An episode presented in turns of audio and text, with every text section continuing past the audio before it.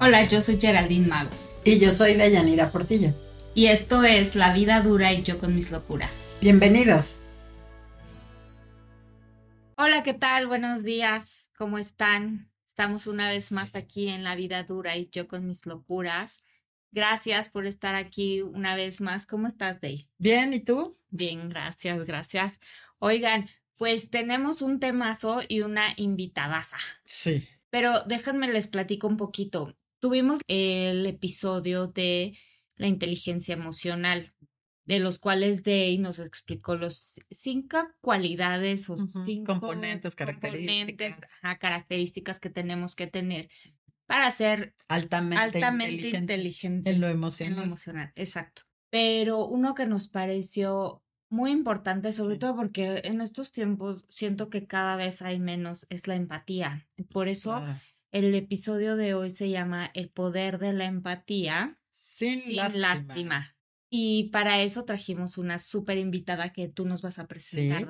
Bueno, ella es Alicia Contreras, que es directora de una organización y bueno, ha vivido un, ahora sí que una experiencia de vida súper interesante y es un ejemplo de resiliencia. 100%. Ajá. Entonces ella nos va a platicar sobre este tema que es el poder de la empatía sin lástima.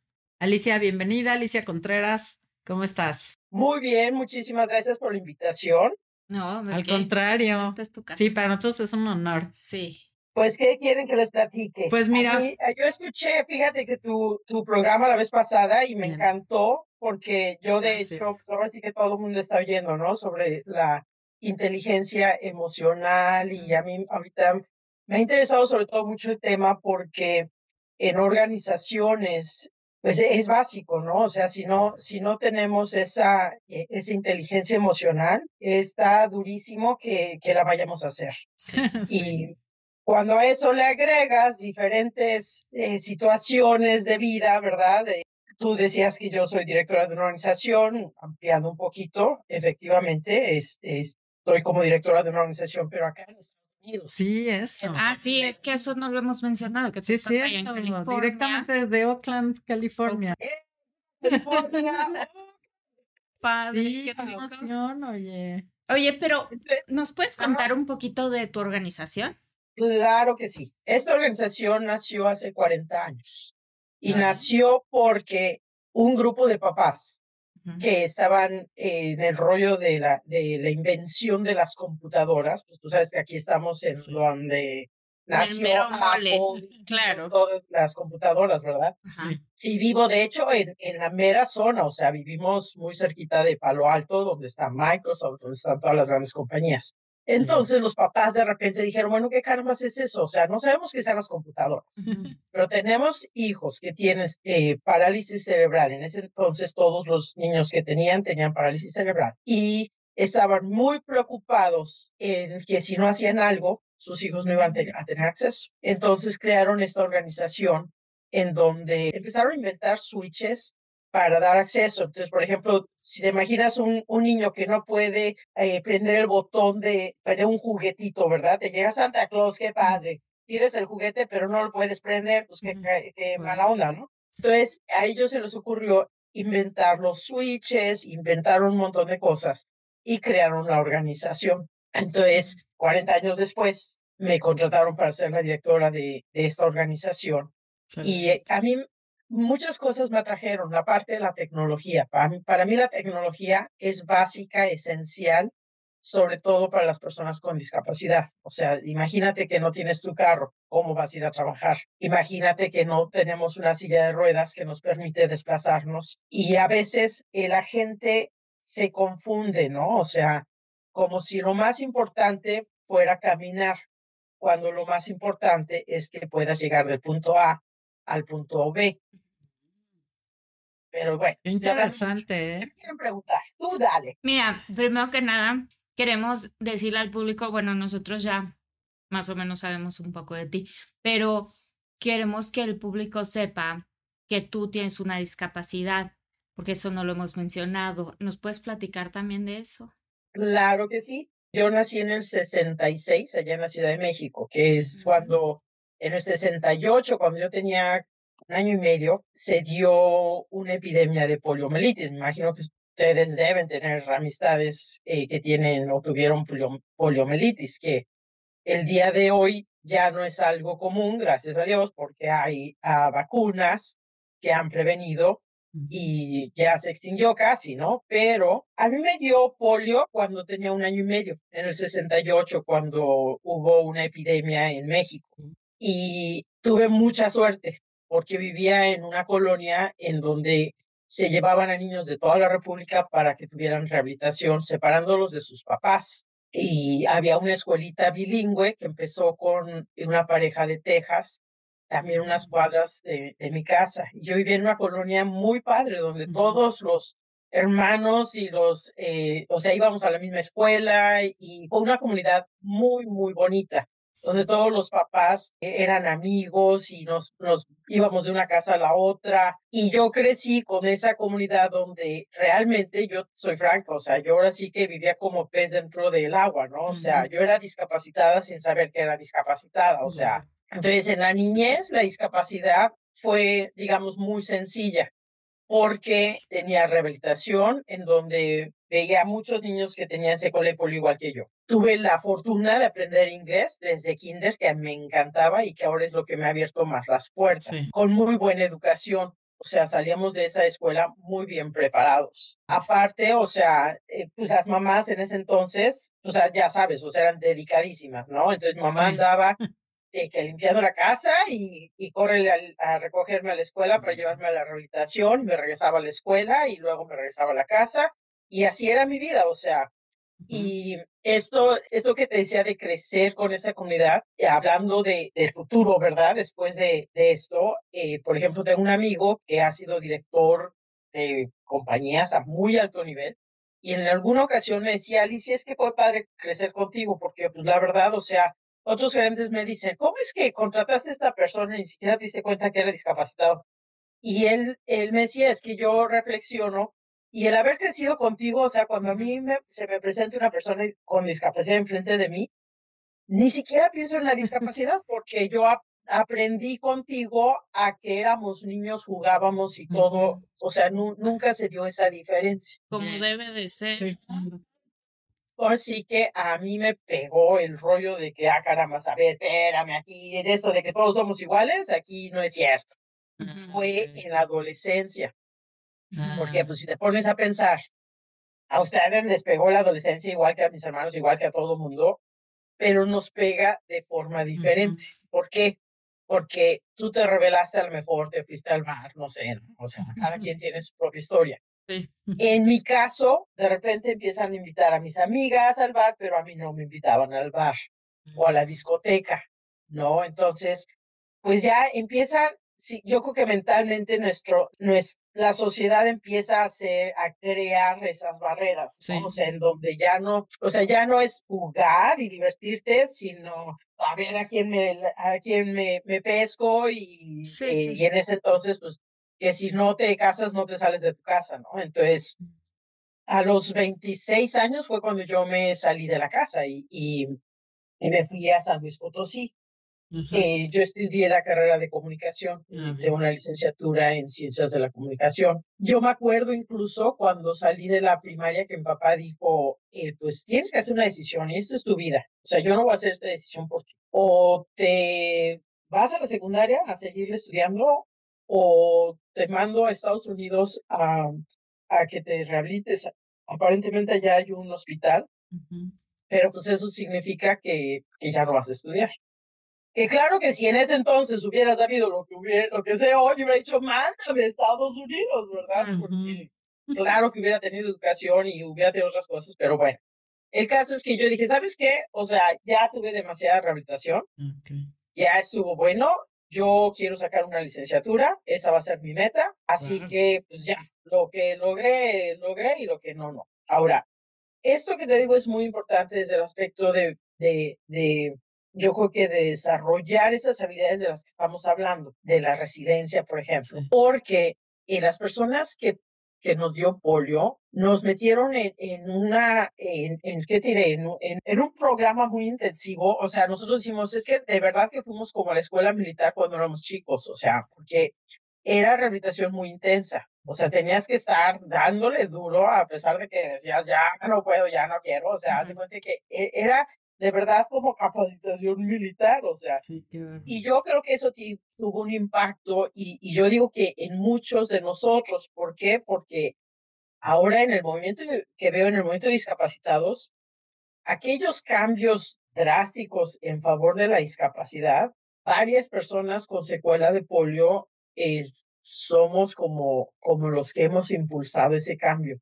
Acá en Estados Unidos se dio una mujer que tenía secuela de polio, que es la madre de la, de la vida independiente, acá, acá le llamamos que es el movimiento que a mí me ha fascinado.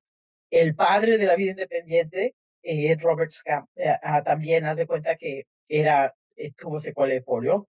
En mi caso, cuando estuve en San Luis, tuve la fortuna de, de crear la, la coordinación para de apoyo para personas con discapacidad no te imaginas la revolución tan padre que armamos ahí, o sea, pusimos la primera van con rampa. Pero tú te fuiste, o sea, a, a los 26 te vas a San Luis. Sí, porque dije, no, aquí, o sea, yo ahora me más, lo más es que no me vaya a casar. Así que si me voy a tener que, casar para hacerme mi casa, ya valí queso, entonces. Pero ahí ya habías terminado la universidad, ¿no? No, la prepa se fue a los 26 había terminado la licenciatura. Ah, cierto. entonces, ¿a qué te, ¿a qué te vas a San Luis? ¿Cómo? ¿Qué San Luis y a qué te ¿A qué vas a San Luis? Yo pensé que ibas a estudiar, que estudiaste en San Luis. No, fíjate que lo que pasa es que terminé la carrera profesional a los 26 años y empecé a buscar trabajo porque pues ya sabes, o sea, teníamos el, el, concepto equivocado, ¿no? Pensabas que salías de la licenciatura y con eso llevas a tener una chamba. Sí, wow. Y ahí fue, o sea, su programa es sobre depresión, o sea, ah. ahí fue a lo mejor la primera vez en donde dije, ay, cabezón, aquí, ¿qué está pasando? O sea. Y te enfrentaste a una cruda realidad de la que no, a la que no te habías enfrentado antes. Que, que tiene que ver mucho con la sociedad, porque crecí en, en una sociedad muy linda, muy, mis papás eran rotarios, eh, muchos de sus amigos, pues, gente de, de grandes compañías, muy elegantes. Eh, empecé a buscar trabajo y la verdad es, es que estudié comunicación porque, por accidente, porque yo quería ser abogada, pero me decían, es que no vas a poder porque se tiene que leer mucho. Y dije, ah, no, pues sí, es cierto. Entonces, a ver, algo más fácil. Entonces, a mí dice, no, pues estudia comunicaciones, es muy sencilla. Dije, ah, pues órale. Entonces, me metí a, estudiar comunicación. Pero la verdad, las cosas, o sea, mi, mi hermano otro día, el otro día me decía mi hermano, ¿qué carambas estudiaste esa carrera? O sea, tú debiste ser abogada. dije, pues sí, pero bueno, a esa edad no sabía, ¿verdad? Sí. Entonces, pues de repente, o sea, me metí en la carrera más equivocada. ¿Por qué? Porque es de imagen. O sea, imagínate que siendo discapacitada, caminando con muletas, toda la gente que se metía a las agencias de publicidad era exactamente el estereotipo contrario a lo que yo era. O sea, eh, yo soy chaparrita, siempre he sido gorda, olvídate de usar tacones y, y la moda, o sea, para nada, esa no soy yo. Entonces, cuando me enfrenté con eso, o sea, con la, cuestión de imagen, olvídalo, la cuestión de, de, ¿cómo se llama?, de gente que, que pudiera llevarme a esas oportunidades laborales, nada. y aparte de eso, échale que, que pues siendo fresas, ¿verdad? O sea, todo el mundo es bueno para criticarte, todo el mundo es bueno para decirte, ¿cómo que tienes una licenciatura? Y, o sea, pues, ¿qué? O sea, ¿a qué trabajo vas a ir? ¿No? Así como si fuera por magia. Entonces, yo no pude con la presión social. O sea, yo, yo dije, no, aquí lo que haga siempre va a estar mal. Y el trabajo que, el primer trabajo que encontré fue de telefonista en, en el Hotel Cristal. ¿Te acuerdas de esas llamadas que te decían? Pero traiga su tarjeta de crédito. Pero eso ya fue en San Luis. Eso también mi carrera social, porque lo chistoso es que le hablaba a la gente, y me acuerdo muchísimo, que una señora me, ahora sí que me decía, mira, háblame mañana. Y así como que un mes después le seguía hablando y después caí en la cuenta que lo que pasa es que la a la señora le encantaba platicar, o sea, Y, y, yo era muy buena platicando en el teléfono, por eso me corrieron, porque en lugar de vender andaba de, de música, andaba de psicóloga en el teléfono. Entonces, después de ese trabajo, pues haz de cuenta que se dieron las cosas también cañonas, porque ahí se dio la crisis económica cuando la globalización. Sí. El negocio que teníamos tronó. En el 94, ¿no? Por ahí. Exactamente. Entonces, o sea, de esas cosas que dices, o sea, yo puedo cantar todo, pero la presión social, eso de que si, si tienes dinero, si eres mi amigo y si no, no.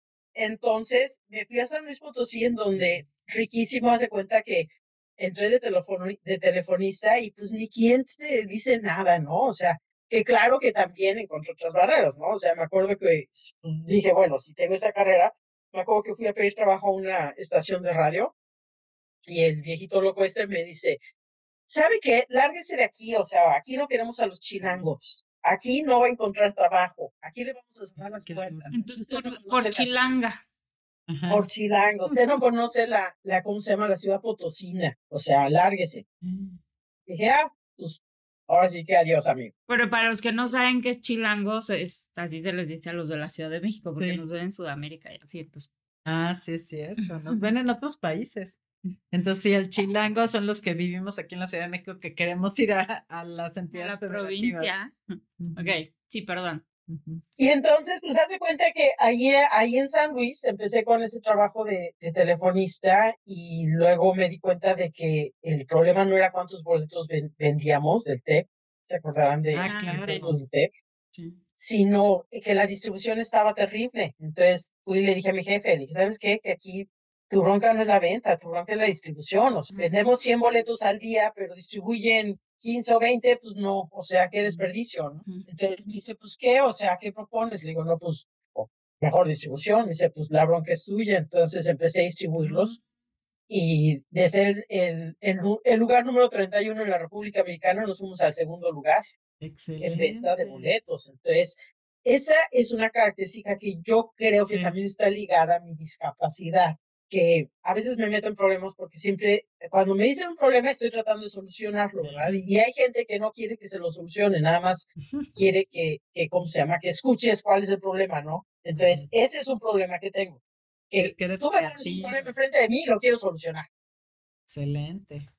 Entonces, pues digo, gracias a eso, creo que eso es lo que me ha ayudado, ¿no? En, hablando de resiliencia, pues el problema que vi fue el problema social, a lo mejor percibido, o sea, es otra cosa que he aprendido en la vida, ¿no? Que muchas veces nosotros nos ponemos estas barreras. Sí. Que muchas Sí. veces nosotros decimos, es que no hay trabajo.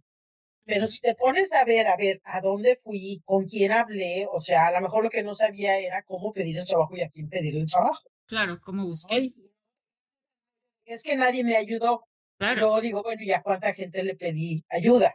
Ujú. Ok. Entonces, eso yo creo que tiene que ver muchísimo con, con la inte- inteligencia emocional, ¿no? O sea, el poder autoevaluarte, el poder, no, no, no, no sé, pero ser como más proactiva, motivarte para poder encontrar cuáles son las soluciones y, y aceptar los retos. O sea, en San Luis te voy a ser franca, o sea, después de estar buscando chamba y no encontrar chamba, me acuerdo perfectamente que dije, ok, lo que tenía ahorrado ya me queda tanto y tengo que gastar en gasolina porque pues, yo sin carro no me podía mover, ¿verdad? Y entonces dije, ok, ¿cuánto necesito para poder encontrar trabajo? Tanto. ¿Qué, te, qué, te- qué puedo hacer para dar el tiempo, no?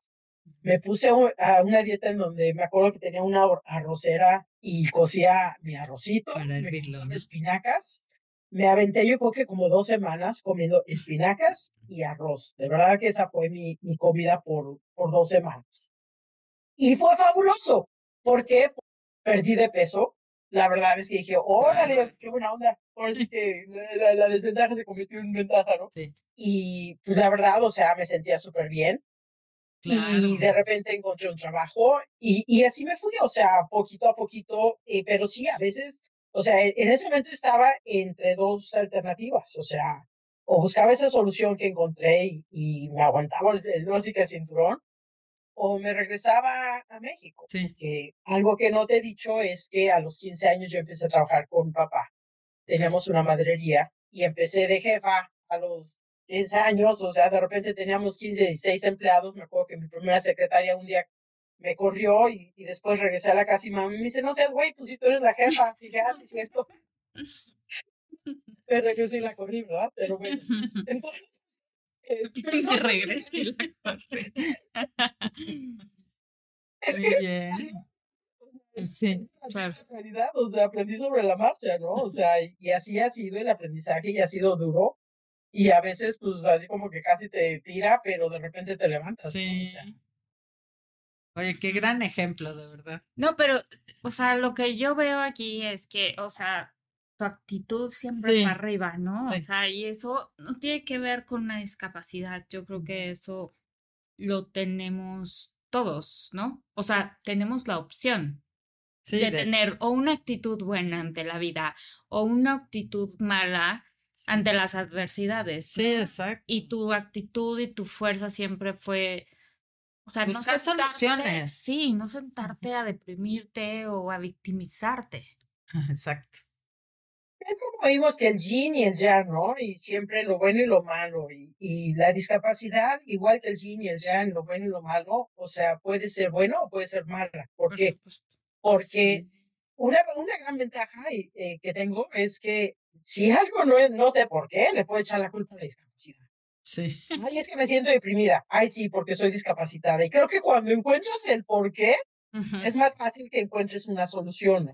Entonces, eh, yo, yo creo que a lo mejor esa también ha sido una, una ventaja. O sea, mi discapacidad también encontré la forma de hacer la ventaja.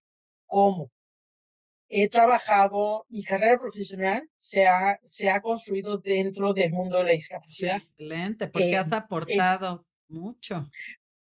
Y, y ya se cuenta que, por ejemplo, ¿cuál, ¿cuál, es el objetivo de la vida, no? O sea, para cada persona es diferente. Y yo encontré que mi objetivo de vida era apoyar a otras personas con discapacidad.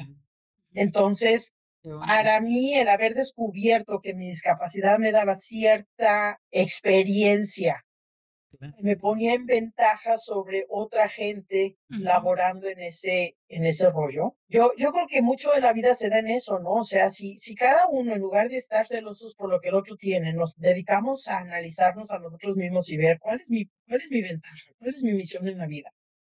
Así, o sea, para mí esa ha sido, yo creo que mi estrategia para luchar contra la depresión, porque, pues digo, yo, yo no creo que haya una persona en la vida que nunca haya sentido depresión, o sea, eh, pero las, los elementos que tengamos alrededor de nosotros a lo mejor nos eh, pueden ser de mucha ayuda o lo contrario, ¿no? O sea, eh, cuando estás rodeada de, de, un ambiente en el que tienes eh, alcance a, posibles soluciones, la vida es mucho más sencilla, o sea, en estado anímico, sí, tienes razón, o sea, eh, yo te decía que mi capacitación de, de, de para ser de militar, de militar, o sea, disciplina.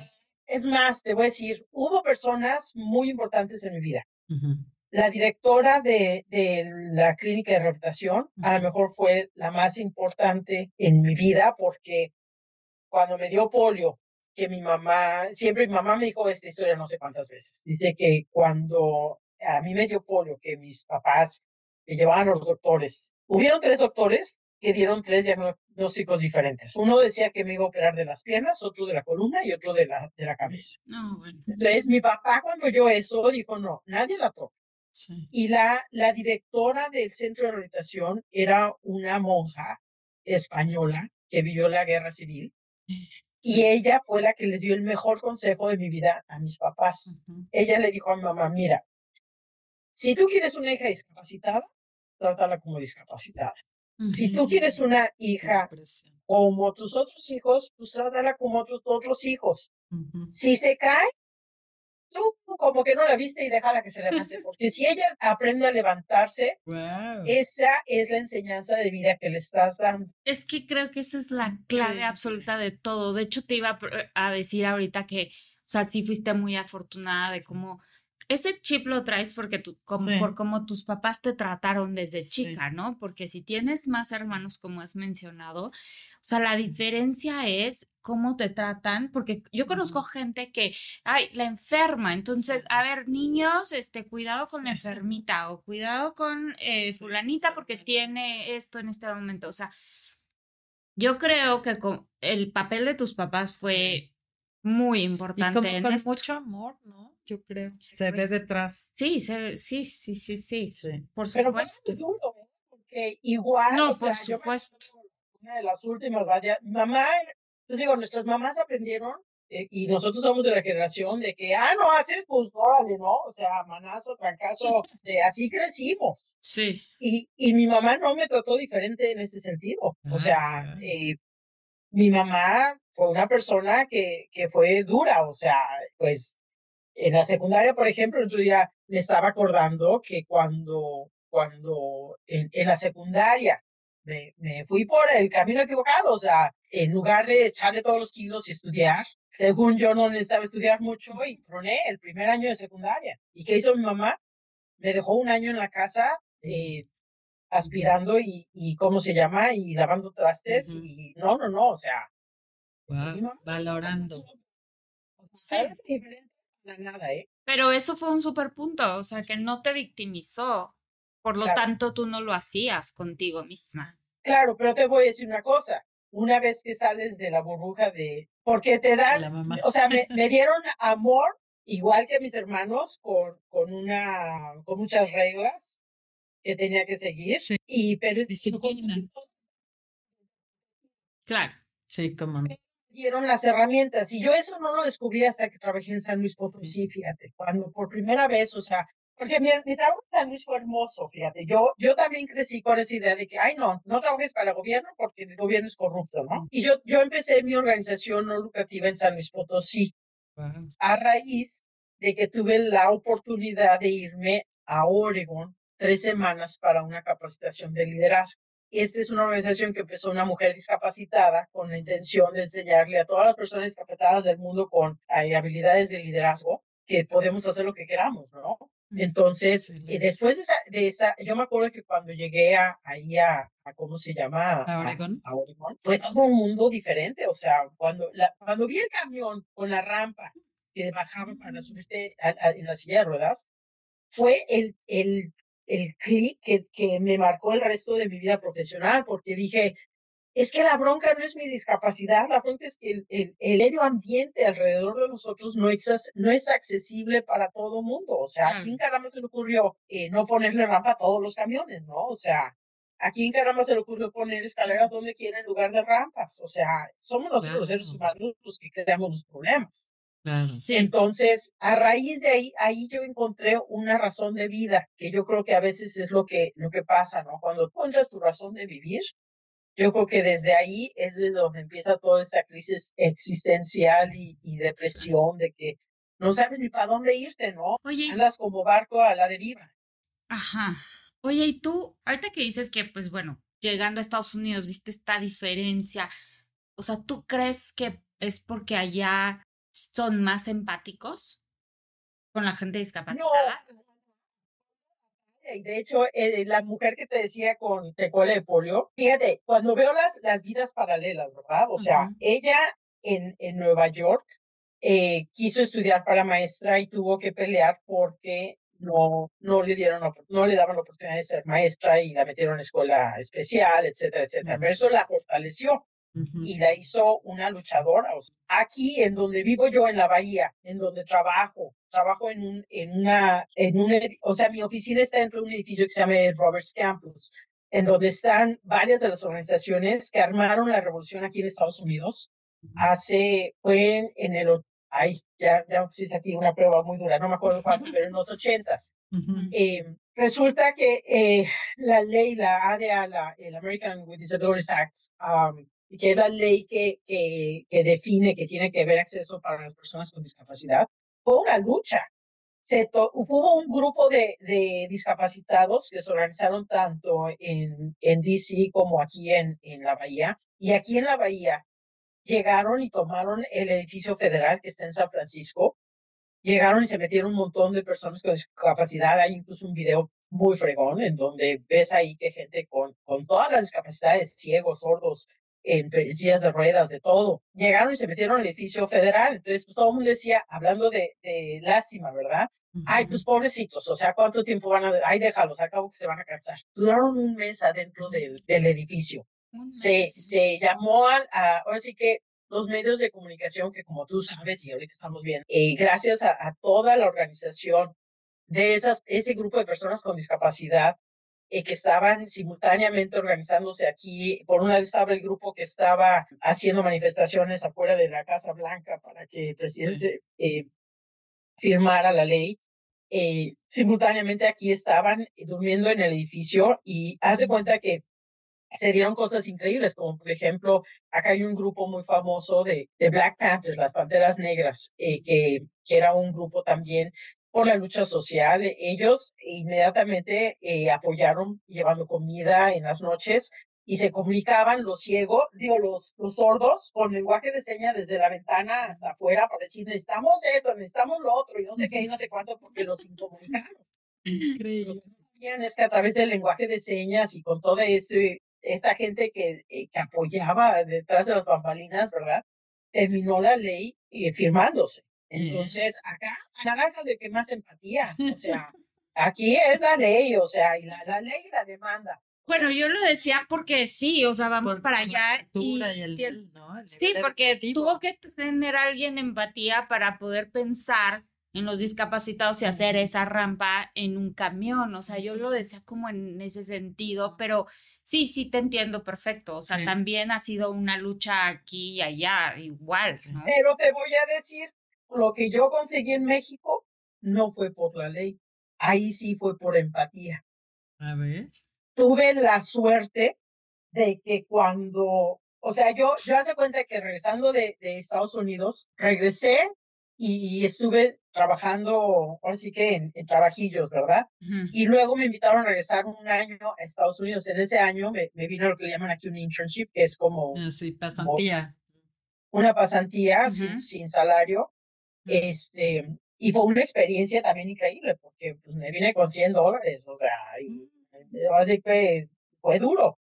Pero eh, lo que aprendí no tienes idea. Entonces, cuando aquí es donde aprendí de, sobre el, movimiento de vida independiente, que no es más que de persona discapacitada a persona discapacitada, pasarnos los tips de cómo Carlos le hiciste para hacer qué y, y apoyarnos unos a otros. Sí. Entre mujeres, o sea, ¿cómo, ha crecido el, movimiento de mujeres? Pues porque una mujer se le ocurrió que hay que apoyar a otra y así nos vamos apoyando, ¿no? Entonces, cuando regresé a México, empecé con una organización no lucrativa, el primer centro de vida independiente para mujeres con discapacidad. Y empecé con una mujer.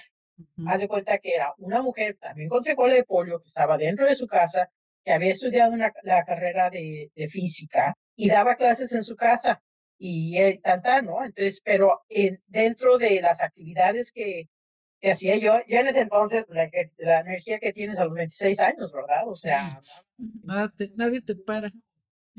Eh, recibía grupos de, de, discapacitados que me mandaba esta organización, se iban por, por 10 días a, a San Luis y les hice una alianza muy fregona con una organización.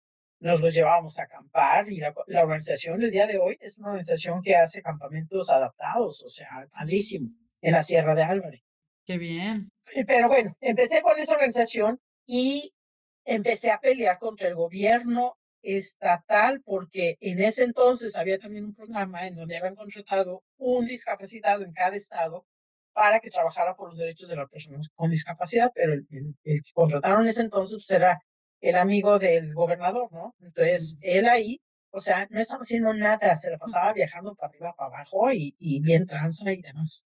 Entonces, pues yo lo bombardeaba. Yo le decía, no estás haciendo esto, no estás haciendo lo otro. Y, y a mí de repente pues dije, oye, espérame, o sea, yo aquí lo hago de gratis, estoy haciendo un friego y, y ese güey no está haciendo nada y le está pagando. Pues no. Entonces empecé ahí también una batalla. Y antes de eso me fui también a McAllen para aprender sobre el vida independiente. Me fui tres meses ahí para otra pasantía también. Eh, bueno, ahí sí me daban un poquito de, de, de apoyo económico y luego ya cuando empecé con esta organización, de repente ya éramos 18 mujeres y, todas desempleadas, todas viendo a ver qué caramba íbamos a hacer, pero de repente se da que va a haber el cambio de gobierno va a entrar un gobernador y un alcalde al, al mismo tiempo. Y entonces ahí es cuando digo, esta es mi oportunidad. Y, y, a mí me ofrecían trabajo en McAllen. Yo cuando, después de los tres meses, me decían, quédate aquí, o sea, tenemos ahorita una posición, dos mil dólares al, al, mes. Te estoy hablando de, de seis, o sea. Oye, y, o sea, pero ¿qué, ¿en qué momento y en qué año te fuiste ya a vivir a Estados Unidos? En, bueno, lo que pasa es que viví en Estados, uh viví acá en, en Oregon en, en, el 95 un año, luego tres meses en McAllen. Pero en McAllen, cuando me ofrecieran ese trabajo, dije, es hora, algo me decía en el corazón, yo creo que mucho es de que te, así que como dice, ¿no? Que, que, que sientas, que, sí, que, te, te late. El, sí, ¿qué es lo que te late, no? O sea, sí. y a mí me latió que era tiempo de armar la revolución en México, o sea, y me regresé a San Luis Potosí. Entonces me, me, fui a San Luis Potosí, o sea, me, re, me regresé a San Luis a armar la revolución. O sea, yo me acuerdo que incluso después de que me pusieron el trabajo, yo le, le, hablé a la que era la esposa del gobernador y le dije, me regreso con muchísima experiencia para hacer mucho con discapacitados y quiero hacerlo contigo. Y, o sea, ese fue el mensaje que le dejé porque ella no contestó. Pero ella me habló de regreso diciendo, no seas en tonta, o sea, si allá tienes un trabajo, yo acá no tengo nada para ti. O sea, quédate allá. Dije, ah, sí, pues la pesada eres tú, porque voy a regresar a hacer la revolución. Entonces me regresé a hacer la revolución y, y fue dura la revolución. Estuve como un año, pero ¿sabes qué? Hablando de, de la resiliencia, hablando de la inteligencia emocional, yo creo que algo que a mí me ha caracterizado es que en esa, cuando me dicen no, es invitación uh -huh. a que, ¿por qué cada más va a ser no? Porque dices tú no. Si yo pienso que sí, va a ser sí. Claro, buscar el sí. Entonces, y, y, eso es algo que yo creo que, que me encantaría compartir, ¿no? Con todo el mundo que oye tu programa. Que cuando oyes no, el no, si lo escuchas como no y te desinfla, ya valiste que es. Pero si escuchas el no como una invitación a que te reto, claro. a que sea un sí, a mí ese, ese es como, ¿qué diré? Como, como la batería que me ha movido sí. siempre. Uh -huh. e, ese no siempre ha sido como que el, el que me dice... Tu impulso de que tiene que convertirse en sí. Uh -huh. Y hablando de empatía hacia una persona discapacitada, que, o sea, cuéntanos cómo lo ves tú, siendo una uh -huh. persona discapacitada, ¿cómo, cómo ves este trato hacia las personas discapacitadas? O sea, sí, bueno, y aclarar para los que no conozcan la, el término, bueno, ya, ya lo hemos hablado, pero que la empatía pues es el ponerte en los zapatos del otro, más que nada de manera consciente, uh -huh. digamos intelectualmente y también en, en, lo sentimental, no en lo emocional. Claro. O sea, hay como diferencia, pero puede ser en ambas, en ambas, digamos, ámbitos. Uh -huh. A veces nos confundimos entre empatía y lástima, ¿no? Porque empatía efectivamente es ponerte en el lugar del otro el comprender que, sí, que, bueno, si yo estuviera en esa situación, a lo mejor eso mismo haría, ¿no? Pero la lástima es lo que, o sea, mientras la empatía puede ser algo súper positivo, uh -huh. la lástima siento que puede ser algo súper negativo. Claro. ¿Por qué? Porque si yo pienso en que tengo lástima por algo, ¿cuál es lo que siento? Siento que, ay, pobrecito, o sea, uh -huh. pero cuando piensas con empatía, dice, o sea, piensas diferente porque piensas, si yo estuviera en silla de ruedas, ¿cómo la haría aquí, no? En lugar de pensar con lástima y decir, ay, pobrecito, qué mala onda que no puede subir. Okay. Sí. Es... sí. Sí, es lo que hablábamos un poquito ayer que estábamos haciendo el preámbulo del programa, de que decíamos que era, es una línea muy delgada. Ah, claro. Pero los que no tenemos una discapacidad no conocemos esa diferencia tanto. Sí, no sé si me explico, no, no quiero ofender. Quizás no tomamos conciencia. No tomamos conciencia, o sea, no sé no qué sabemos es. cómo. No, no sabemos, sabemos cómo. cómo. Hay veces que no queremos ofender, mm. pero yo no sé si tú lo estás viendo que yo te estoy teniendo lástima y yo estoy creyendo que tengo empatía, o sea, Sí. ¿Me puedes hablar es complicado. De lo que tú sientes en ese aspecto? Es complejo, y mira, y, bueno, es complejo, pero no tiene que ser. Porque yo creo que a lo mejor como regla general, si, si nos aprendemos que realmente la, la mejor forma en la que siempre todos queremos ayudar, la naturaleza humana es, es buena, la, la, la naturaleza del ser humano es que queremos ayudar. ¿Y dónde se ha visto eso? Acordémonos del terremoto, ¿no? ¿Qué pasó en el terremoto? Ah, sí, solidaridad. Porque ustedes han tenido más ya. Se te olvida todo. O sea, en el momento en, que estás enfrente de alguien que necesita ayuda, tu cerebro ni siquiera piensa en qué caramba. Eh, es como automático, digamos. bien, o sea, e, existe la empatía, ¿no? O sea, te, te sientes... Te afloras 100%. entonces, lo mismo.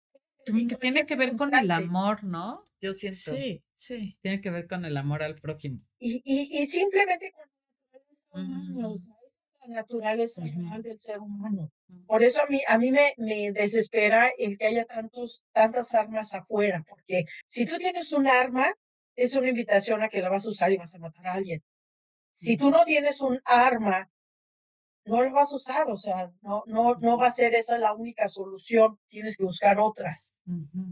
Entonces, si hablamos de las personas con discapacidad o en cualquier diferente circunstancia, porque, porque esa es la otra que te voy a decir, o sea, a lo mejor un, un secreto es el no solamente pensar en la discapacidad como discapacidad, sino empezar el individuo como una persona, porque puede ser que estés entre un, eh, enfrente a una persona que no tiene hogar, por ejemplo, una mamá que no tiene suficiente apoyo para poder sacar adelante a sus hijos, o sea, de, la, circunstancia que sea, algo que he aprendido en la vida es que si, si nos educaran para preguntarle al otro, ¿qué es lo que puedo hacer para apoyarte?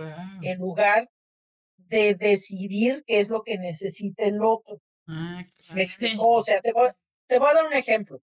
A mí, cuando viví en la Ciudad de México, la verdad es que muy fregón que todo el mundo me quería apoyar. Es más, cuando llegué aquí, yo no quería tener camioneta con rampa. Yo, yo tuve muchos años una, una camionetita en donde metía la, la silla de ruedas a la cajuela y yo no la puedo meter, o sea, porque pues, la silla o sea, yo no la podía Esa, sí. en, en, en, San Luis, así fue como fui independiente, o sea, no me daba pena que la siempre decía, ahí viene la, ahí viene la víctima, ¿no? El que fuera pasando, oiga, señor, ¿no me baja mi silla de ruedas? Ah, claro que sí.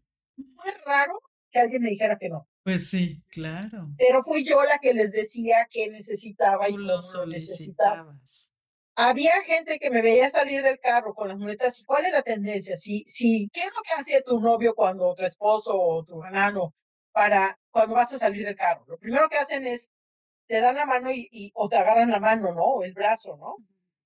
Y yo imagino que es porque las personas que caminan, o sea, ahí es donde te dan el apoyo para darte el jalón, o sea, no sé, ¿no? pero bueno. El caso es que la tendencia era que querían agarrarme el brazo, cuando yo necesito mi brazo para poderme agarrar de, de, cómo se llama, de... sí, te inhabilitaban, haz de cuenta. Es que volvemos a lo mismo, nosotros no sabemos cómo, ayudar. Pero si todos reconociéramos que no sabemos cómo, y, ah, y en lugar de agarrar y pensar cómo, así que preguntamos, este, ¿qué necesitas? O sea, ¿cómo te ayudo? Claro. Sí, sí, sí. Ok, cierto. En lugar de cómo te ayudo es, dime qué puedo hacer para ayudar. Sí. Eh, o, o, necesitas ayuda, ¿no? O sea, y ya, y, y dejando esa, esa, esa ventana abierta en donde no tomas personal, o sea, o te digo sí, sí necesito ayuda, o no, no necesito ayuda, o aquí ayúdame, o X o Y, pero ese, ese es el secreto, o sea, el preguntar cómo. Porque nosotros últimamente sabemos cómo, porque todos los días me tengo que levantar, todo el mundo, o sea, ahora sí que todo el mundo tenemos que, que, aprender de alguna manera cómo lo hacemos, ¿no? O a lo mejor no, o sea, te digo, yo eh, estuve apoyando a muchas mujeres y, y les decía el cómo, yo, yo sabía y, y pues tú ahora sí que aprende tu propio modo, ¿verdad? Oye, Alicia, ¿y cómo es que manejas? ¿En qué momento aprendiste?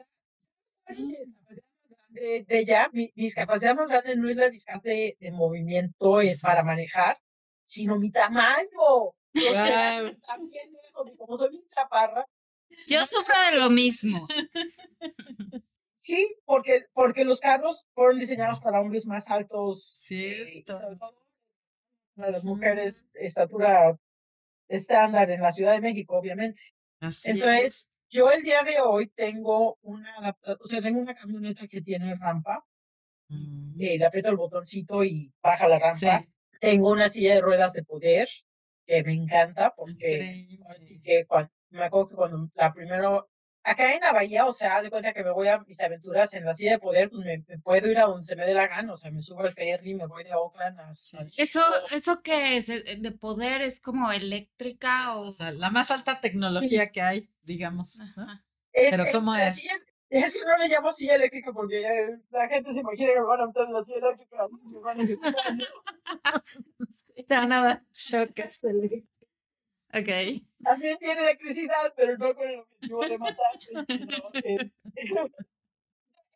es como las bicicletas eléctricas. Ok. Es, que me imagino que ahorita también allá en México hay mucha bicicleta eléctrica, ¿no? Así cuenta. Es una silla que tiene un, un, joystick, como los que usan para los juegos, y, y con ese te vas para arriba, te vas para abajo. Eh, tú, tengo la suerte de que tengo una silla maravillosa que, que se inventó por una persona discapacitada. Es más, fíjate, esta historia es muy padre. Esta mujer inventó Quickie. Quickie fue la primera silla de ruedas ligera. Eh, de aluminio. ¿Por qué la inventó? Porque ella gladiaba. Sí, se llama, se llama así, ¿no? Los que vuelan con los papalotes. ¿Se ah. acuerdan como la, como la película de la fortaleza prohibida donde habían, se escapan en unos papalotes? Eh, ah, sí, como para planear, ¿no? Para planear unos entrenadores. Ella ese era el deporte que ah, practicaba. Pero iba en el planeador y se estrelló y se quedó discapacitada, despertó en el, en el hospital que ya no iba a poder caminar. Y entonces, cuando se levanta, o sea, cuando ya la sacan del peligro, ¿verdad? Cuando dicen, pues la mala montón dices que no vas a poder caminar y aquí está tu silla de ruedas, una silla hospitalaria, se sienten así y dicen, no manchen, mi, mi, ¿cómo se llama? Mi, mi planeador que está 50 veces más grande que esta mujercilla, está más, ligero. Entonces le habló a sus amigos y le dijo, oigan, aquí tenemos un problema de diseño, pero cañón. Este se llama la compañía Quickie, que fue la primera silla de ruedas ligera. un secreto también. La verdad de las cosas, hablando de suerte, ¿verdad? Hay sillas de ruedas y hay sillas de ruedas. O sea, las sillas de ruedas son como los zapatos. okay. Si no te quedan bien, te aprietan, te pueden causar problemas. Si están feitos, tu estima se va al suelo, ¿verdad? Porque imagínate salir a la calle con unos zapatos feos, qué horror. Lo mismo pasa con las sillas de ruedas. Sí, son tus zapatos, sí. Son tus zapatos, claro que son más caros, ¿verdad? Yo me sillas de ruedas, socorro y ya me van a correr de la casa con tantas sillas de ruedas. Pero, pero tengo la de motor, que es para irme a mis aventuras, por así que en la bahía. Tengo la, la ligera de titanio, que es una mujercilla bien cara, pero maravillosa. Súper ligera. Padrísimo. Y ahorita estoy en, en, proceso de aprender a manejar una nueva tecnología, que es una cosa que se, es, una, una rueda que, que se pone atrás y que es eléctrica, nada más que la primera vez que lo usé, el, se, haces con el reloj hace cuenta que, que se conecta y el reloj, con el reloj la paras, ¿verdad? Entonces, la primera vez lo usé, padrísimo. Pero luego dije, ok, la voy, la voy a, a, voy a ver qué tal funciona en la calle. La ya no paraba, entonces, que me, me, me, estampo, ¿verdad? Y, pero es padrísimo, o sea, la tecnología para mí me, me fascina. Entonces, hablando de, de secretos, de, de, ¿cómo se llama? De automotivación, o sea, yo he encontrado mi motivación en la tecnología. Para mí la tecnología, o sea, siempre ando viendo a ver qué, a ver qué se inventó, a ver qué, qué puedo inventar yo para, para hacer nuestra vida más fácil, ¿no? Y pues tengo la ventaja de que tengo trabajo y gracias al trabajo pues puedo darme ese lujo. Mis lujos. Sí, sí, sí, sí. Pero preguntabas de qué. Sí, como, o sea, ¿en qué momento aprendes a manejar? ¿O cómo, quién te enseña? ¿O cómo, cómo le haces? Bueno, toda la vida manejé carro eh, normal. Tuve la suerte de que tenía mi papá un levarón. Sí. Y ese carro tenía el, el asiento eléctrico. Entonces, gracias a que tenía el asiento eléctrico, lo podía hacer hasta adelante y gracias a eso alcanzaba los pedales. Por eso es que aprendí a manejar. O sea, mi discapacidad es más severa en mi pierna izquierda que en mi pierna derecha. La pierna derecha sí tiene movimiento suficiente para aprender para apretar el freno y el acelerador. Ah, bien. Entonces, manejo siempre carros automáticos. Ahora, eh, con la van, como la van es más pesada, y acá hay muchas eh, subidas y bajadas, le puse la, el freno de mano, que es mi plan B. A mí me encanta siempre el plan B, que es algo que yo creo que también parte de mis capacidades aprendí que siempre necesito el plan A y el plan B y el plan C y el plan D. Entonces, de, de, de manos que me permite frenar. Ah. Mm. Y aparte, en el Amazon me encontré unas, unos, unas, extensiones de pedales y, le, y una tarimita de, de madera, entonces ya con eso ya alcanzo ah, perfectamente. Los pedales, sí, los pedales se los, se los adapté yo porque ahí te va la otra. Desafortunadamente, cuando vives en un primer país donde todo se ha creado con tanta eficiencia, eficiencia, la misma eficiencia a veces te crea barreras. Por ejemplo, en México, si yo voy a cualquier taller y le digo, ah, póngale esto, póngale lo otro, o sea, aquí ponme esa nadie me va a decir no. Sí, me ponen con una liga, con un chicle. Y tú puedes además encontrar diferentes precios. Acá no. Acá llegué a que me pusieran la adaptación y como dentro de los estándares que crearon quién sabe quién, no sé qué y no sé cuánto, a final de cuentas no me lo podían poner. No está permitido, claro. Entonces, pues, ¿qué pasa? Pues yo como mexicana, ¿verdad? Ah, ok, ese fue el plan A y el plan A no funcionó, entonces mi plan B, pues me metí al internet y lo encontré y lo bueno es que soy muy mecánica y pues ahí me tienes instalando. No. Bueno. Qué bueno. Pero sí, o sea, la, la realidad de las cosas es que para aquellos que piensan o quieran echarle la culpa a que es que no vivo en Estados Unidos y por eso no tengo nada, o sea, claro, no. sí se puede. Por donde solucionamos nuestros propios. Sí, y, y nosotros mismos nos ponemos el límite, ¿no? Con discapacidad o sin discapacidad, somos nosotros mismos los que nos ponemos el límite en la cabeza, ¿no? Sí, sí. Como que la, la autolástima, lástima, ¿no? En sí, la Sí, sí, sí, sí, 100%. Y, y es como decías tú, la victimización, ¿no? Sí. Que haces la víctima. Y si te quedas ahí en ese papel de víctima y te pues quedas. hasta ahí llegaste y te estancas, ¿no? En vez de buscar como tú una manera diferente. A ver, este me dijo que no, pero yo voy a buscar cómo se lo puede hacer. Igual lo puedo hacer yo, igual le busco otra persona, o sea, buscar otras alternativas. Oye, y un poquito, háblanos un poquito de la discriminación.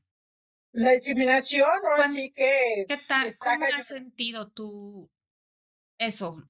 Ayer hablábamos de que tú has sufrido diferentes discriminaciones, no solo por tu discapacidad. Entonces, ¿nos puedes platicar un poquito? Mira, aquellos que vivimos acá, sobre todo los que nacimos en México, por ser ya tantos los que somos de México, a veces ya no somos, somos bienvenidos. O sea, por un lado estamos hablando de que se está dando la, la diversidad, ¿no? Todo el mundo está hablando de diversidad. Pero si, si estoy con mi grupo de, de líderes discapacitados, estamos diciendo qué triste, o sea, ahí va otra vez, ¿no? O sea, qué triste que la discapacidad siempre se queda hasta atrás. Cuando estamos hablando ahorita de diversidad, oyes de diferentes razas. Mm. otra vez no se está hablando de discapacidad. Entonces, en nuestro trabajo, asegurarnos que cuando se habla de diversidad, estamos hablando de diversidad, incluyendo discapacidad. En cuanto a, discriminación, o sea, pues es que ah, la verdad de las cosas es que la diferencia siempre yo creo que como que da miedo, ¿no? O sea, aquí hay mucho miedo ahorita en, en e, ese, creo que ha sido el, lo que más nos ha dividido, hay mucho temor de que ya la sociedad americana no sea predominantemente blanca. Aunque en México crecemos pensando que no hay más que dos, digo, yo me acuerdo de haber crecido ahí, yo pensaba que, que había dos razas, ¿no? La blanca y la negra, y punto. Y nosotros entrábamos en la raza blanca. Bueno, surprise. Acá, las dulces, o sea, resulta que no, o sea, tú no eres blanca, tú, tú no eres negra, pero no eres blanca, eres café. De hecho, aquí ya se usa el término, es, blanco, café y negro. Yo te veo muy blanca. sí. En, esa, en ese entendimiento de ella, pero la realidad de las cosas es que no. O sea, y, y aquí el, el problema de identidad de, de qué es, qué somos como sociedad americana, porque, o sea, yo me hice ciudadana americana hace ya varios años. Mm. Y es, ¿cómo diré? O sea, aun cuando ya tengas el documento que dice que eres ciudadana americana, incluso dentro, de tu misma gente, ¿no? O sea, a veces platico con, con gente, amigos y, familiares y eh, sale el comentario, ¿no? De que, ay, no, tú, tú sigues siendo mexicana, o sea, pues sí, o sea, la nacionalidad mexicana no la, perdé, no la perdí ni la perderé, pero hay, no hay un respeto al, al se, se, siente como que no hay respeto, ¿no? Al, al, hecho de que yo soy americana porque yo conscientemente decidí ser americana. Ahora, hay decadencia eh, social. La sociedad americana ha, ha, crecido a un punto de desarrollo máximo, pero también en ese punto de desarrollo máximo la, el crecimiento no ha sido parejo. O sea, la, la discrepancia entre salarios y si eres mujer, o sea, hay estudios que demuestran que si alguien es contratado en mi misma posición, en la misma, las mujeres estamos ganando un el cincuenta y tantos por ciento de lo que ganan los hombres. O sea, eh, por cada dólar que gana un hombre en la misma posición, la mujer es pagada cincuenta y tantos centavos eh, de, de dólar, ¿no? Entonces, si a eso le agregas eh, la discapacidad, por ejemplo, estamos hablando de sillas de ruedas, de van, o sea, si tú vas y, y, y, quieres encontrar una van como mi van, una van 2005 viejita, ¿no? Puedes encontrar en 5 mil dólares a lo mejor, pero yo la necesito con rampa y con rampa estamos hablando de 20 mil dólares. Sí. Entonces, pues todo es más caro, o sea, eh, y en cuanto a discriminación, cuando estás en un, en un país en donde tú no naciste, siempre va a haber quien te lo refleje. Eh, no, no importa qué tan, tan exitoso sea, siempre te lo van a estar reflejando en la ¿no? O sea, que, tú a final de cuentas eres, no eres de aquí. Igual que cuando me cambié a San Luis, pero pues... Sí, sí, que aquí no eres bienvenida y lárgate de aquí porque eres chilanga y me vengo acá y, y pues ahora sí que me rodeo de gente que me acepta, pero la realidad de las cosas es que también en California vivimos en una burbuja, o sea, cuando te vas a otras partes de Estados Unidos, no es como aquí, o sea, yo aquí donde vivo, a mí me encanta porque yo salgo a la calle y es raro que no veas una familia mixta, en donde ves combinación asiático-americano, este, africano, americano, con latino, con americano, con, o sea, la, la, mezcla. Impresionante. Diversa, o sea, yo, yo aquí es como vivo en un pequeño mundo dentro del mundo, o sea, si hoy se me antoja la comida de, Tailandia, tengo muchas opciones de China o, o Pero aún así, o sea, ahí donde estás dices que hay mucha diversidad, ¿no? O sea, de razas y aún así existe la discriminación, o sea, ¿cómo? O sea, no, no, entendemos nada. No Pero más a los hispanos, ¿o no es así? Más, más a los mexicanos. Somos diferentes, porque, por ejemplo, recientemente ha habido mucha agresividad por los ancianos asiáticos. Mm. Eh, el COVID, el, presidente anterior, Socorro Auxilio, metió mucho odio contra la población mm. asiática y desafortunadamente eso todavía estamos viviendo la cola de esa, de esos. Eh, e, es, que el poder de los medios de comunicación es increíble. O nos puede levantar o nos puede tumbar. O sea, y, y, como sociedad vamos a tener que ser muy fuertes para poder aguantar el, el trancazo que se viene, porque ahorita ustedes lo están viendo, hay videos que se pueden hacer completamente de una persona sin que haya sido la persona la que lo la inteligencia artificial. la inteligencia artificial está pegando cañón. Ahora, hablando de resiliencia, aquí no nos queda más que otra, o sea, o aprendemos de ella y la utilizamos en nuestro favor, o dejamos que nos lleve hacia la perdición, ¿verdad? Entonces, cuando antes, por ejemplo, podías anunciar tu programa con, no sé, con volantes o con, no sé, podías llegar a X, no sé, a 100, 200 personas eh, con tus capacidades de publicidad. El día de hoy, con, con la eh, tecnología, la inteligencia artificial, son millones de gentes en, en segundos, o sea, y es peligroso. Y las redes sociales. Sí, no, es, es peligroso porque todo lo que necesitas es alguien como el presidente que pasó, que, que se le ocurra una babosada y que tenga el poder que tenía y, y toda la gente que, que lo seguía. aquí lo que pasó es que la gente que odiaba a la gente no blanca estaba controlada porque no era, no había, no había alguien a ese nivel que dijera, está bien que odies a la gente, o sea, yo, yo, igual que tú los odio, o sea, sácalos de aquí, ¿no? Entonces eso desató mucha violencia, mucho el racismo, o sea, pero te voy a decir una cosa, cuando yo vi ser ciudadana americana, yo le pensé y te voy a decir, sigo teniendo esperanza y es algo que Ay, bueno. cuando yo vivía en México ya no tenía, o sea, el, el, cuando yo fui a Atlanta aquí y vi en el mural que en, en nuestras vidas, en los sesentas, la gente negra y la gente blanca no podía estar en la misma área, en un restaurante, o utilizar los mismos baños, o utilizar las mismas fuentes de agua.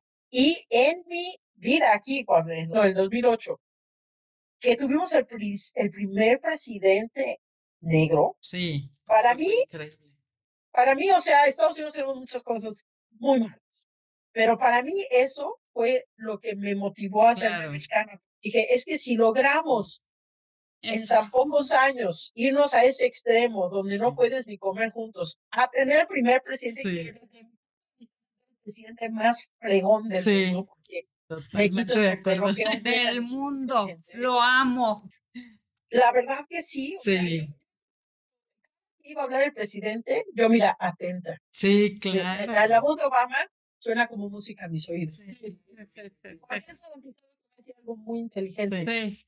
Sí, Y sí, además sí. humilde, todo. No, no tiene de todo, lo amo. Sí. A ella humilde esposa. me refiero a sencillo, Sí. elegante, todo. No cuéntanos. como trabajador social, si te vas a Sí, sí, sí. ¿desde dónde viene? Sí. ¿Cómo no? Obama no fue, no, no se saltó ahora sí que el, el proceso de crecimiento que debemos tener todos. O sea, Sí. yo te voy a decir, el otro día platicando con él, me decía- le- yo le decía, mira, si a mí ahorita me da un paro cardíaco y ahorita me muero, yo no hay bronca, porque yo siento que yo ya aporté ¿Cómo no? a este mundo, que claro que puedo aportar mucho más el resto de mi vida, por supuesto.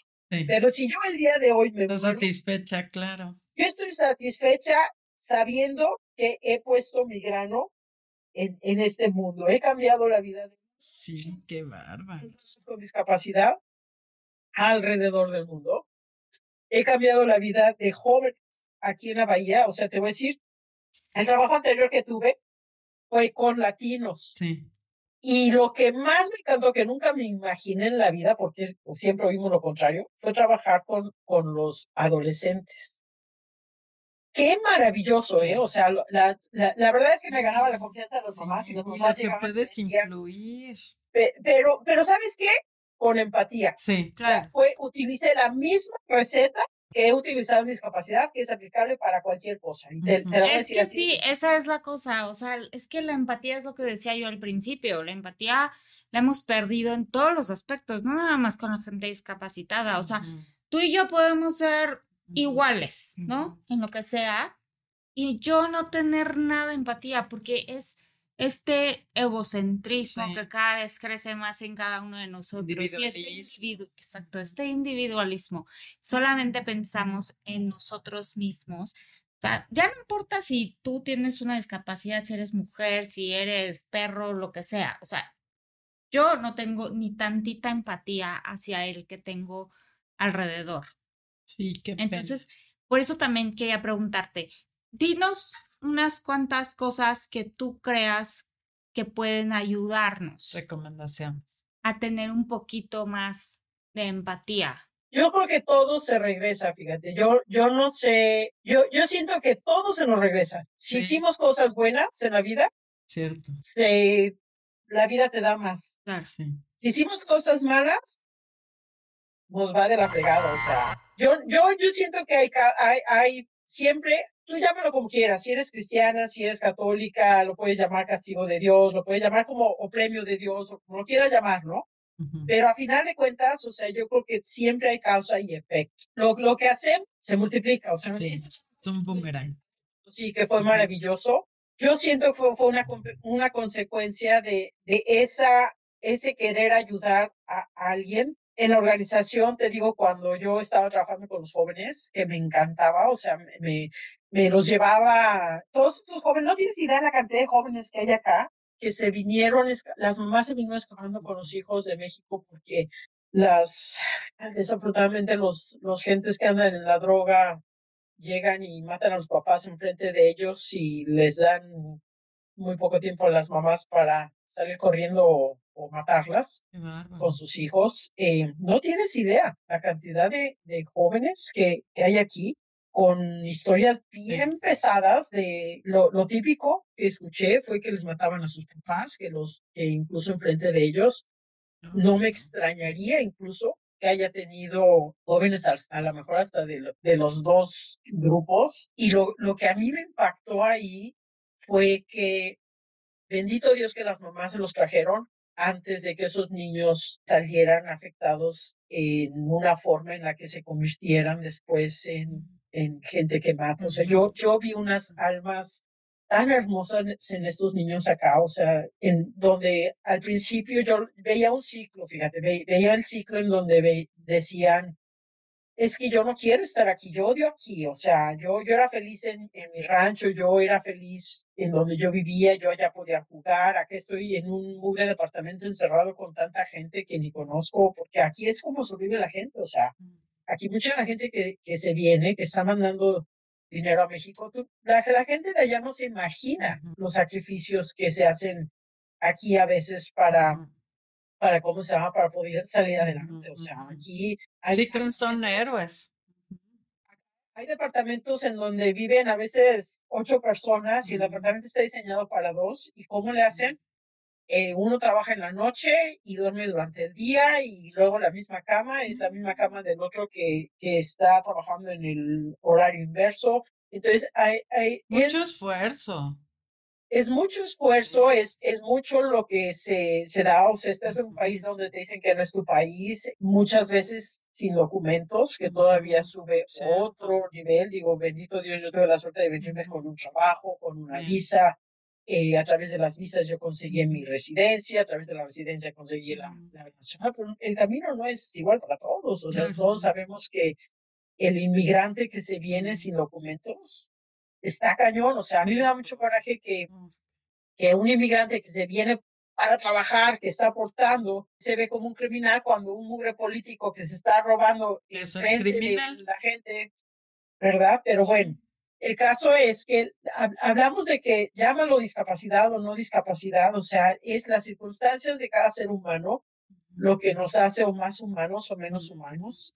El cómo actuamos tiene que ver con el mismo carácter, yo creo, el, el, el, que siempre tenemos dos opciones. O me agarro el cuerno, el, toro por los cuernos, o me dejo que me, que me acribille, ¿verdad? O sea, es eso, o sea. Sí, es lo que hablamos de la actitud, ¿no? O sea, la actitud ante la vida y ante las adversidades es lo que te da la resiliencia. Es, eso es la resiliencia, ¿no? La, la actitud que tomes con, con lo que te pasa, con las situaciones que te pasan, ¿no? Y te sientas... Que te voy a decir, el, cómo apoyé a, los jóvenes. Yo, me, acuerdo muchísimo, el, el, ahora sí que para mí mi punto de partida con los jóvenes fueron dos, dos chicas que estaban llorando en, yo iba al baño y estaban ahí sentadas en el, en el pasillo y estaban las dos llorando. Y le digo, ¿qué les pasó, mijas? Y me dicen, pues es que queríamos ir a la universidad y nos dijeron que lo más que podemos soñar, soñar es lo que sería el equivalente al CONALEP, porque estaban en la prepa. Les digo, ¿cómo? Les digo, ¿y ustedes qué quieren hacer? Me dicen, pues queremos ir a la universidad. Le digo, pues si quieren ir a la universidad, van a la universidad, porque eso es lo que ustedes quieren. Ustedes no van a hacer lo que las otras gentes quieran que sean. Una se me tituló ya de criminóloga, la otra ya se, se tituló de, de químico, no sé qué. Y, y ellas, gracias a ellas, aprendí la receta. O sea, ahí me di cuenta, es la misma receta que utilicé con discapacitados. Es qué es lo que tú quieres hacer. Y si eso es lo que quieres hacer, ahora sí que... camino. Dirección y todo lo que digan todos los demás, que les e, ese es el secreto de realmente, o sea, no es tu responsabilidad hacerme feliz. Sí. Es mi propia responsabilidad y esa a lo mejor sería lo que yo llamaría empatía.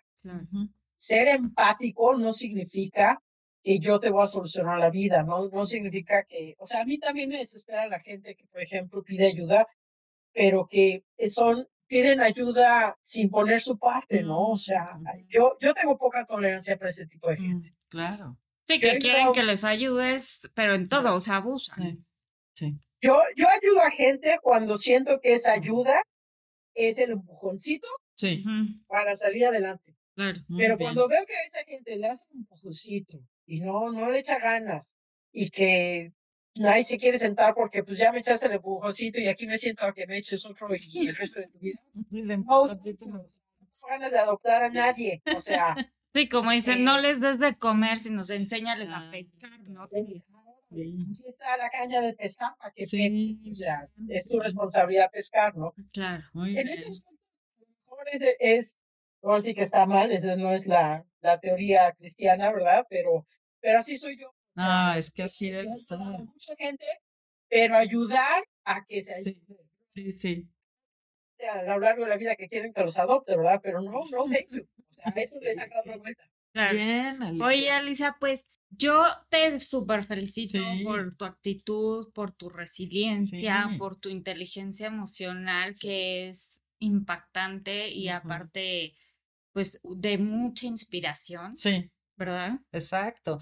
Y un ejemplo de independencia y también de cómo tu situación te ha ayudado a participar socialmente, Sí. porque no cualquiera lo toma en ese ayudado, sentido. sí. Ah, bueno, yo tengo esto, vamos, todos los que tenemos esto, vamos para adelante. Claro, ¿no? Y te queremos agradecer por habernos compartido tu historia sin ningún bujo y, per- o sea, darnos la libertad de que te preguntáramos lo que fuera. Te agradecemos muchísimo eso. Gracias a ustedes por invitarme y la seguiré escuchando. Excelente. Te lo vamos a agradecer. Muchísimas Pon- gracias. ponle la campanita de notificaciones. Muchísimas gracias. A Que tengan una excelente semana. Qué gusto haber compartido este tiempo contigo y- y, bueno, esperemos que todos eh, nos escuchen para que sirva todo el Oye, ¿y si ejemplo. tienes este eh, red social de, de tu, ¿cómo se llama? Tu organización. organización, ¿nos la puedes compartir? Claro, Para claro que sí. Muchísimas gracias. la ponemos ahí. Como nuestro, nuestro podcast, no sé eh, si nos escuchas por Spotify, ¿verdad? Sí. Si lo puedes Sí, sí, sí. compartir ahí en toda tu comunidad. Y así todo el mundo que lo esté oyendo, que lo comparta. Exacto, sí. Sí, muchísimas gracias. Gracias por ser una Un red. placer, un placer Sí. tenerte aquí y un placer escucharte. Igualmente, que tengan buen día. Gracias. Al abrazo.